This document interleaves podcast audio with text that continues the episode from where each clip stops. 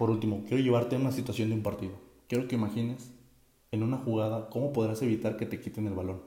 Si el contención quiere jugar con el delantero, el delantero tiene que hacer un desmarque para darse tiempo y espacio y así poder recibir el balón. El contención tendrá que hacer un golpeo firme al pie indicado del delantero.